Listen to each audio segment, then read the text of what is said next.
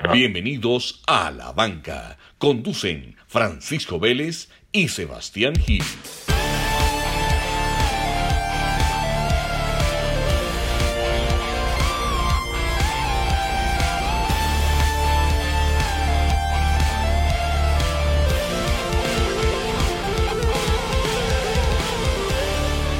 Sebas, ¿cómo vamos? Pacho, muy bien. Segunda, segunda semana, segundo episodio desde los confines de nuestras cuevas. ¿Cómo vas vos en esta cuarentena? Sebas, pues acomodándome. Yo creo que dentro de todo poder estar grabando ya es un privilegio. Entonces, acomodándome a la cuarentena, contento, tratando de mantener mucha fortaleza mental y bien, yo creo que eh, como te decía, somos privilegiados y hay que estar agradecido por eso. Ah, bueno, a mí me gusta, a mí me gusta. No, yo recuperándome todavía de esa entrevista del episodio pasado, Pacho, porque me tengo confianza, la sacamos del estadio, muy buena, muy buena entrevista. Eh, Matt, una persona increíble. Y, y, bueno, de pronto a contarle un poquito a la gente sobre el detrás de micrófonos. ¿Vos, ¿A vos qué fue lo que más te gustó? Contá. No, no, la entrevista es una locura. O sea, yo me la he escuchado por ahí tres, cuatro veces. Eh, momentos pues inolvidables. O sea, me gustó mucho la profundidad que le dio Matt a todos los temas, a todas las preguntas que le hicimos, cuando hablaba de los valores del campesino, cuando habló de la diferencia entre Nairo y Rigo y la explicó, eh, cuando comparó la ida de Nairo al tour como la llegada a la luna, no, mejor dicho, para mí fue una locura, locura, locura. De acuerdo, de acuerdo. No, muy buena, muy buena. Y lo que vos decís, el, el uso antropológico eh, de Matt, porque Matt es antropólogo y magíster en, en, historia, entonces, eh, donde nosotros vemos paisaje, naturaleza, lo cotidiano, él ve historia. Eh, entonces, de acuerdo. entonces ese, esa conexión como entre el campesino, el dolor, lo que es la bicicleta, la mitología, habla un poco de mitología muisca, lo relaciona con Nairo, bueno, es una locura, o sea, lo que Matt sabe de Colombia, eh, creo que son muy poquitos, muy poquitos los, los personajes eh, que saben de Colombia como sabe Matt, y en especial de ciclismo, entonces... Eh, de, todavía está, de acuerdo, Sebas. todavía está disponible para que, para que lo sigan escuchando.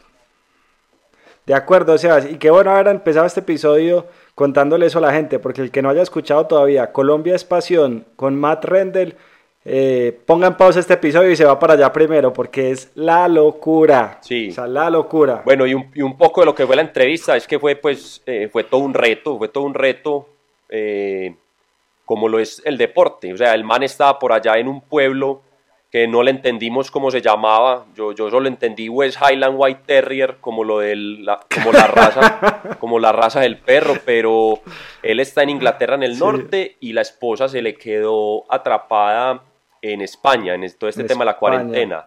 Entonces teníamos tres audios, hubo que sincronizarlos, él nos grabó un audio, bueno, en fin.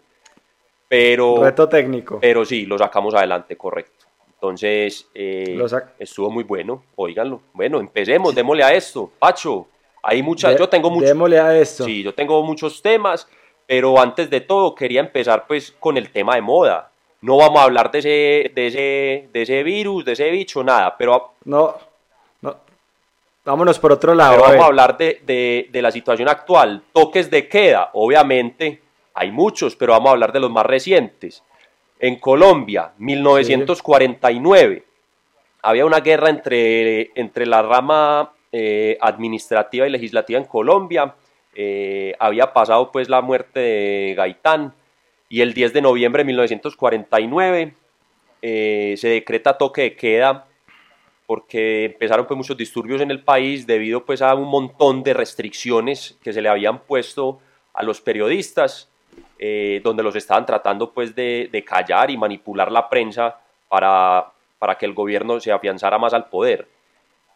Esto fue en el 49. En el 70 eh, se decretó el toque de queda también. El presidente era Carlos Lleras Restrepo. Esto fue por la reclamación de fraude en las elecciones presidenciales, que todos los años, pues que cada vez que hay elecciones, igual se reclama se reclama esto, pero en el 70 fue pues muy grave y, y se decretó el toque de queda porque hubo muchos disturbios. Misael Pastrana Borrero Sí. ganó por 50 mil votos nada más a Gustavo Rojas Pinilla. Listo. Y pues eso no es nada, Sebas. Y en 1977, hace 49 años, Alfonso López Miquelsen eh, decreta toque de queda por muchos disturbios alrededor del país por eh, el paro de las centrales obreras organizadas en, en el país. Se fueron a paro y esto causó que se decretara el toque de queda. Entonces hay ahí tres toques de queda como históricos. Y ese, Eso es para Colombia, porque si hablamos de cada ciudad, y ese fue el último. O sea, el último, último eh, toque de queda nacional fue en el 77 70 entonces. No habíamos ni nacido. en el 77, no correcto. habíamos nacido. Sí. Y el de, y ya pues más específico, pues en, en Bogotá creo que, que hubo uno, creo que el de Bogotá sí, seguí- sí, el de Bogotá seguía siendo este del 77. eh, y hasta el 2019 hubo, que hubo el, el toque de queda en, en Bogotá por, por los disturbios pues que, que ya sabemos cuáles son. En noviembre, en noviembre del año pasado hubo toque de queda en Bogotá y en Medellín en el año 89 con el tema del narcotráfico. Esos, esos, esos son los dos últimos en Medellín y Bogotá.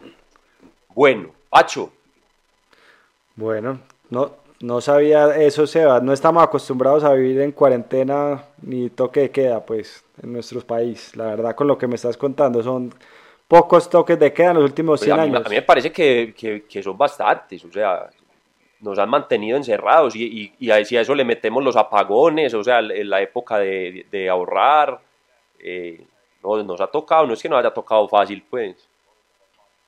Ah, no, fácil no, nunca. Bueno, Sebas, Contar.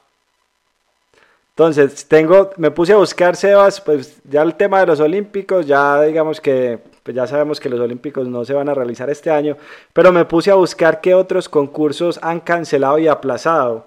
Y me encontré con uno muy particular. ¿Vos te acordás o has escuchado del Spelling Bee Contest? No, pues, pues el de, el de ortografía, Del de ortografía, el de deletrear. sí. Pues mira pues la historia. Este año el concurso era en Maryland, en Maryland. Sí, Ti- Tiene un propósito muy bonito el concurso que es ayudar a los estudiantes a mejorar su capacidad de deletrear, pues o de ortografía, aumentar su vocabulario, aprender conceptos y desarrollar el uso correcto del inglés.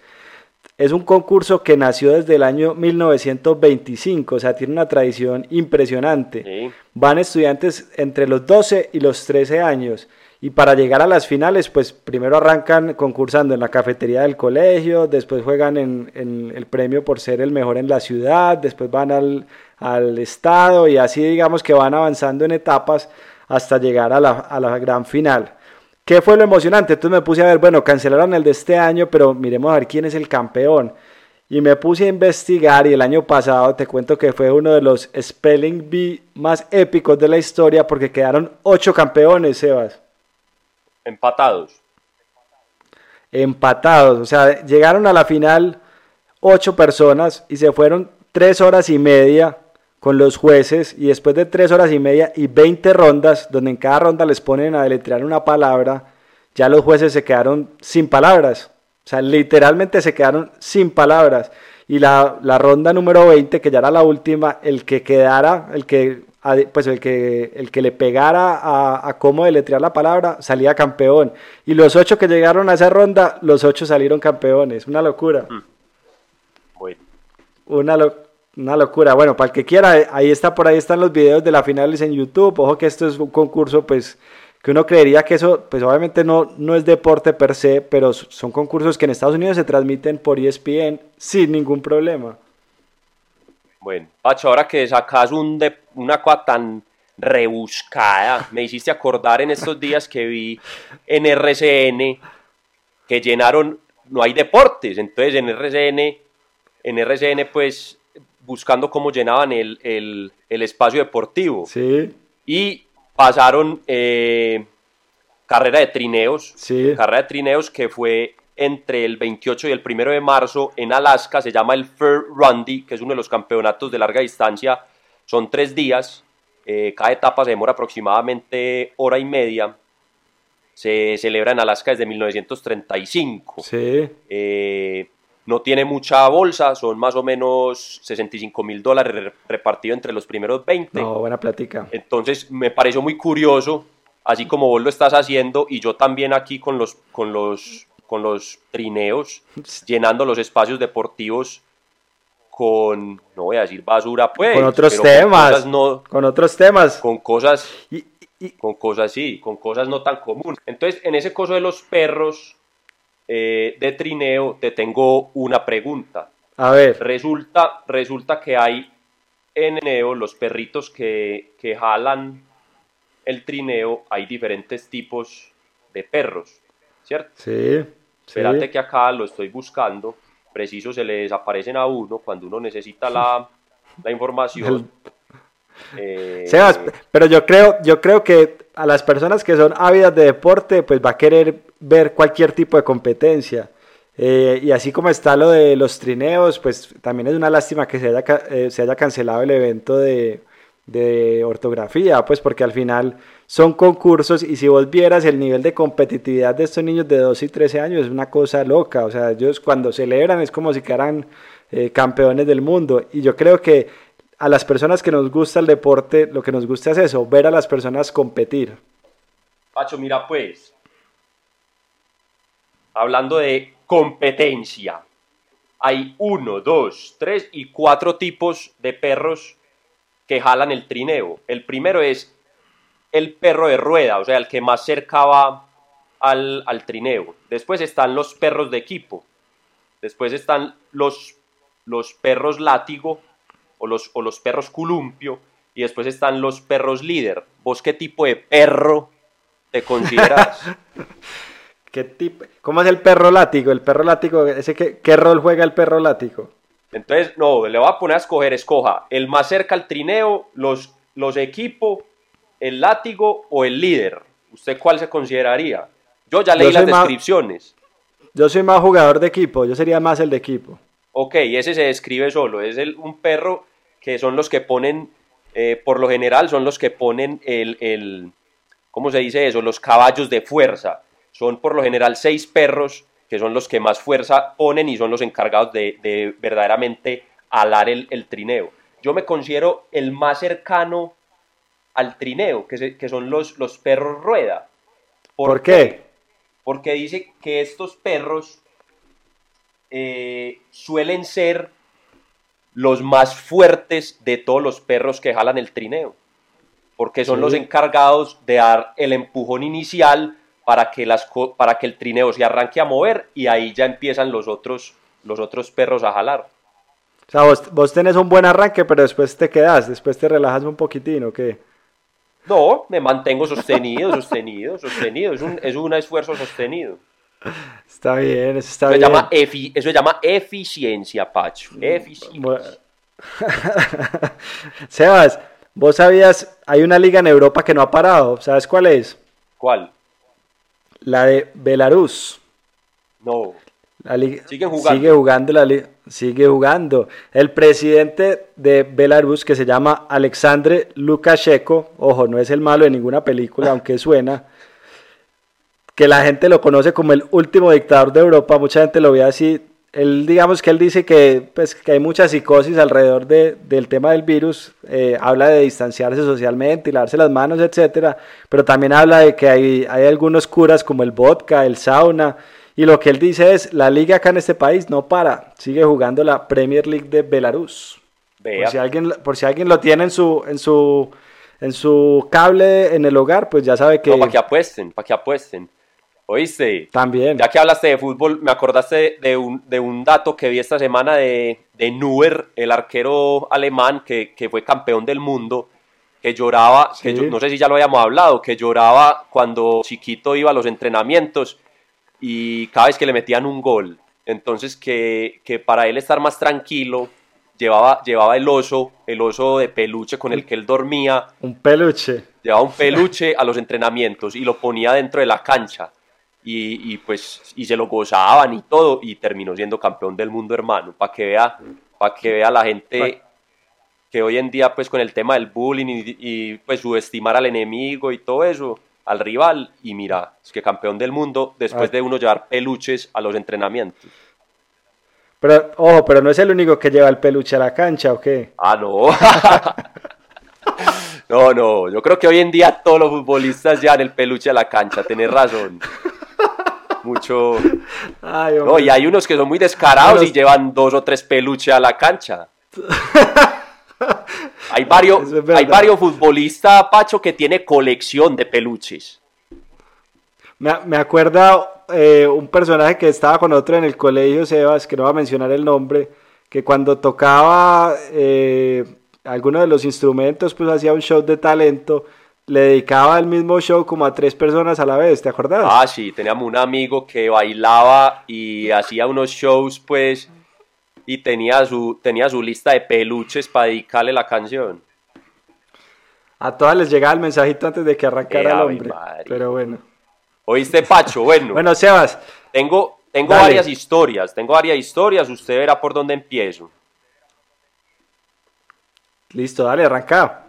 Bueno, estamos, estábamos con el tema de, este es un poco cultural, estábamos con el tema del ciclismo al principio con la entrevista de, de Matt, de Matt Rendell. Eh, hay un cuadro, hay un cuadro de Fernando Botero que, que lo pinta el maestro inspirado en Ramón Hoyos. Ramón Hoyos es cinco veces, fue, ya murió, cinco veces campeón de, de la Vuelta a Colombia, eh, tiene el récord de etapas en una misma vuelta, 12 de 18. Y este cuadro se lo robaron a- al Museo Nacional en Bogotá. No. Cuando le roban el cuadro, a los días llaman al maestro Botero y le dicen, maestro, tengo su cuadro de Ramón Hoyos, eh, cómpremelo. Y si no, no lo vuelve a ver. Y Botero en esa época da 3 mil dólares por el cuadro. Lo recupera, estaba en mal estado, lo restaura.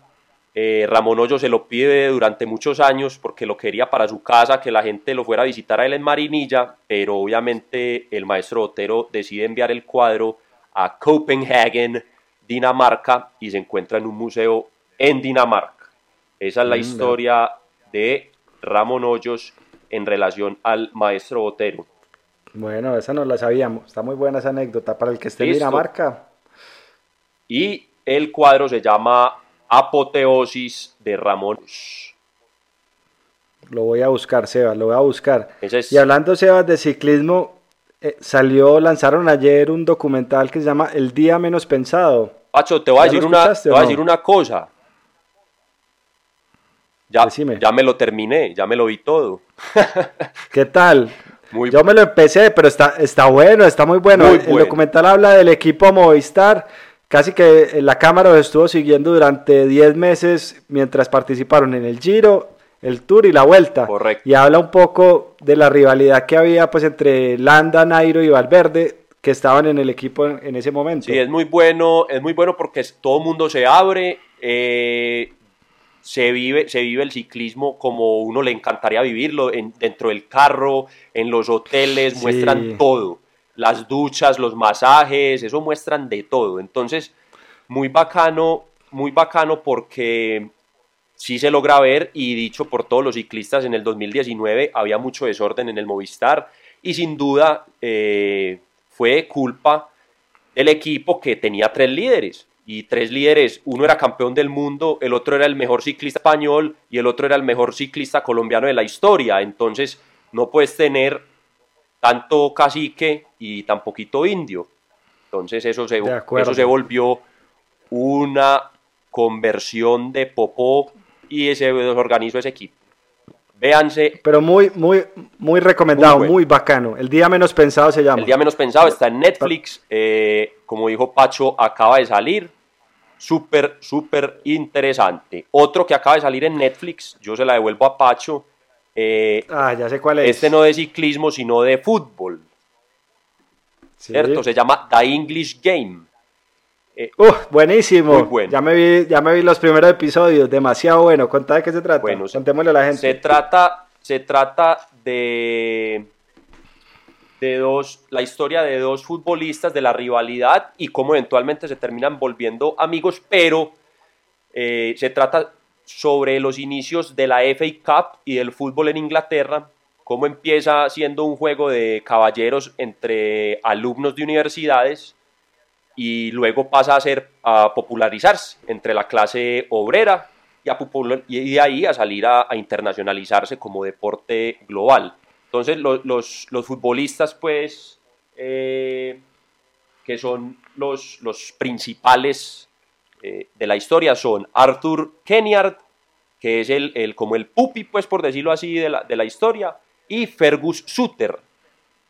El, el momento histórico es 1800 y la final de la FA Cup que vemos pues al final de la serie, para no decirles cómo queda y para que se vean pues la serie, es la, final de 1882 entre los Blackburn Olympic y los Old Etonians, que era una universidad.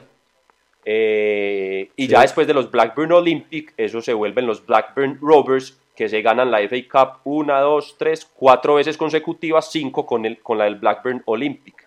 Entonces es la primera vez, es la historia de cómo la clase obrera, por primera vez en la historia, se gana una copa que estaba hecha para ricos. Muy interesante, para los que les guste el fútbol, increíble, súper, súper. Y las pintas, todo, ¿cómo le parecen los uniformes, Pacho? No, no, y el balón, todo, o sea, es una locura, es una locura. No, una nota. Y, mira que en esa época había, no habían estadios, era, se usaban los, lo, lo del deporte más antiguo que el fútbol era o el rugby o el cricket y vemos que las mangas eran mangas altas con huecos, o sea, ahí no había disculpa. Entonces, mira, la, primer, la primera FA Cup, 2.000 personas asistieron y así va subiendo, 3.000, 2.000, 2.000, 3.000. Por ejemplo, esa de 1882 son 8.000 personas nada más.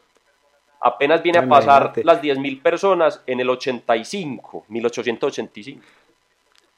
No, y la serie habla también como en ese momento había todavía muchos vacíos dentro de las normas del fútbol. O sea, como apenas el deporte estaba, estaba tan virgen, como que las normas se iban apenas haciendo en el camino. Entonces, no sé, es muy bacano, es muy recomendado. No, pues era, era tan, no había tantas normas que acordate que en la serie era ilegal pagarle a los jugadores, tenía que ser por hobby. Sí, señor, sí, señor. Que ese es uno de los mensajes al principio muy bacano. Bueno, de esto se desprende un tema un tema. Pacho, ¿cómo vamos de tiempo? ¿Cómo vamos de tiempo? No, vamos bien, vamos bien. Y déjame hago el último recomendado para Netflix, para ver en Netflix. Tíralo. Un documental, es muy corto, la verdad. Se llama Long Shot. Long Shot, el, el tiro largo, por decirlo así. Sí. Habla, Sebas, de un personaje que un día, pues que tenía un hermano más bien como, acá lo va a contar completo, me va a tirar el spoiler, pero la historia es muy interesante. Un personaje que tenía un hermano un hermano como malosito, como maloso el hombre. Y un día llegó a trabajar y lo captura la policía. O sea, estaba la policía esperándolo en el trabajo y se lo llevan para la cárcel. Y lo están inculpando por el asesinato de una mujer, de una mujer adolescente. Entonces el abogado que asume el caso empieza a investigar y dice, bueno, pero eh, ¿fuiste o no fuiste? Le dicen, no, yo ese día, pues ese día, o sea, no tengo ni idea de qué me están hablando. Se pusieron a averiguar y ese día el personaje había estado en un juego de los Dodgers. Entonces había estado en el estadio viendo béisbol. El documental se trata de cómo el abogado empieza a investigar para ver cómo consiguen una toma de este personaje dentro del estadio de los Dodgers, que ese día tenía 40 mil personas, o sea, estaba repleto. Y la única forma de probar que el hombre era inocente, era demostrando que él había estado en, el hora, en la hora de muerte, pues de que habían asesinado a esta mujer, que él había estado en el estadio de béisbol. Entonces al final el documental muestra cómo se hizo toda la investigación eh, y cómo el hombre al final se salva gracias a que se fue esa noche a ver a los Dodgers con unas boletas que le habían regalado. O sea, si no fuera por eso, le hubieran sentenciado a pena de muerte y se salvó por ir, ir a ver béisbol. O sea, el deporte salvando vidas de nuevo. Así es, Sebas, así es. Por aquí hay una sirena sonando, por si quedan grabadas. No sé qué pasó ya. Bueno, contale que no hayan llegado por Entonces, Vamos a retomar, vamos a retomar que esto es cultura y datos curiosos, pues que en ninguna parte te los van a decir, pues. ¿Listo? Dale. Entonces, volviendo al tema de la de la de la FA Cup, entonces dije, bueno, ¿y cuáles son los trofeos más antiguos? Bueno, aquí para que, para que no empiece la gente a decir, hombre, pero es que tal torneo se juega desde 1400. No, vamos a hablar de trofeo físico como copa, metal, ¿cierto? Sí. Listo. Entonces, lo más, vamos a empezar de lo más nuevo a lo más viejo. El Stanley Cup, que es de hockey, 1892, Canadá. Una copa de, plata, todo el mundo conoce. The Ashes Urn, de cricket, en Australia, es una copa de porcelana, 1882. Calcutta Cup, de rugby, en India, es una, es, tiene una forma de campana de arriba, 1878. Wimbledon, 1877. Eh, Wimbledon, pues ese no tiene explicación. Tenis. Scottish Cup, 1874. Fútbol. Eh, Claret Jug, golf. Es una jarra, ese lo han visto, es como, un, como una jarra como de servir vino, de golf, 1872. America's Cup, ese es de, de botes, de yates, 1848. 1774, Musselburgh Old Cup, que es de golf también, que es la que tiene un montón de, moneditas pegadas alrededor. Ese es de Escocia. Eh, eh, arco, tiro, eh, tiro con arco, 1673, es una flecha de plata. Ese, ese ya está en museo, pero se conserva como trofeo. Y esta también en museo, se llaman los Carlisle Bells, que son unas campanas, que es el trofeo más antiguo que se conserva en museo de 1599 para montar a caballo. Entonces Pacho dirá, y los oyentes dirán, hombre, pero Gil, Gil se está contradiciendo porque es que nos acaba de decir que el FA Cup existe desde 1871. ¿Por qué lo sacan de la lista? Pues resulta que en 1885 se la roban por primera vez y tiene varios incidentes donde se le perdió, en la de 1885 no aparece, y tiene varios otros incidentes donde se ha restaurado, se la han robado, ha sido muy polémica la FA Cup, se la han robado varias veces, entonces no entra en el listado como de los trofeos que se conservan originalmente desde su inicio. Bueno, Sebas, qué buenos datos, qué buenos datos. Bueno, Sebas, se nos empieza a acabar el tiempo. Te hago una pregunta. Listo. ¿Qué va a hacer un atleta ahorita que, no, le movieron los Olímpicos? ¿Qué pensás?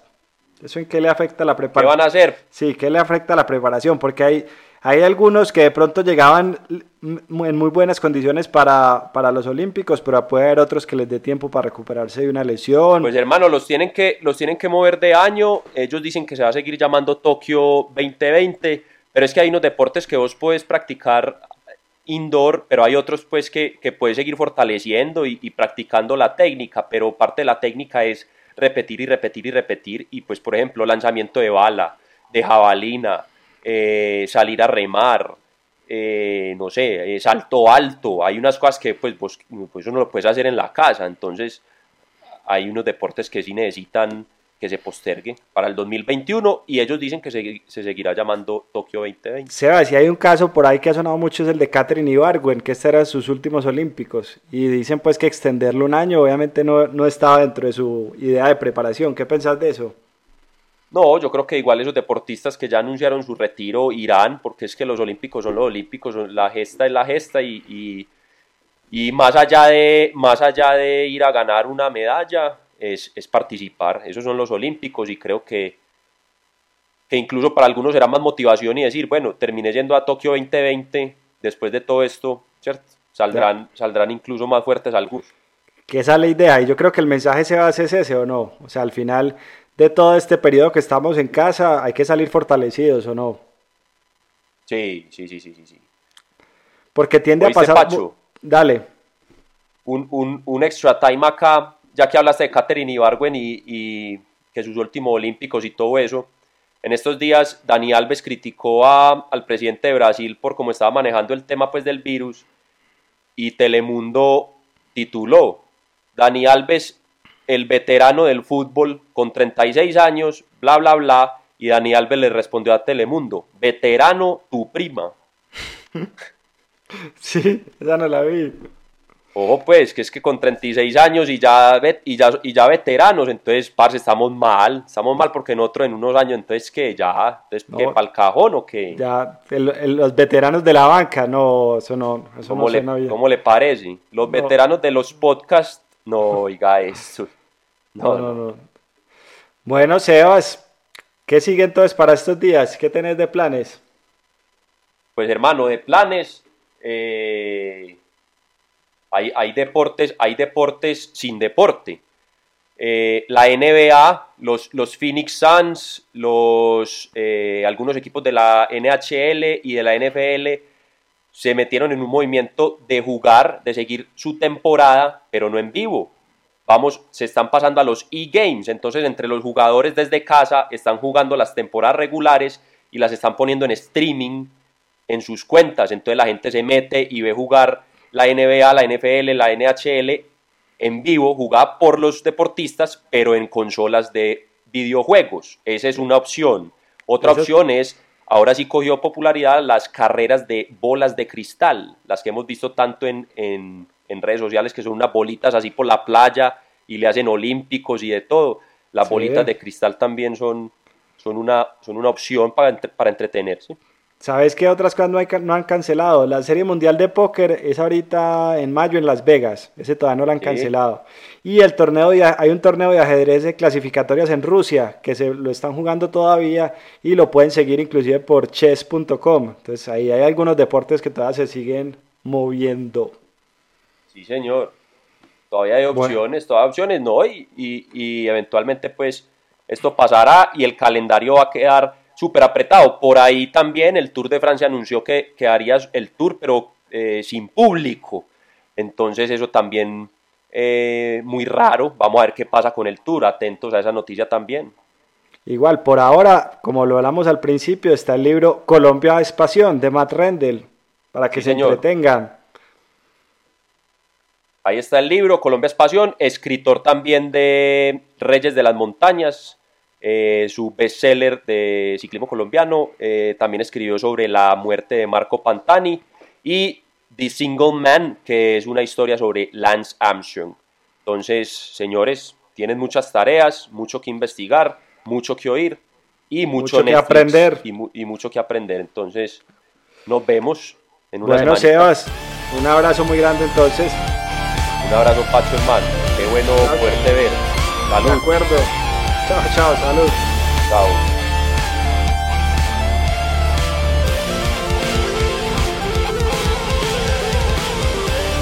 Las opiniones expresadas en este podcast son responsabilidad exclusiva de los conductores y no representan las empresas para las que trabajan.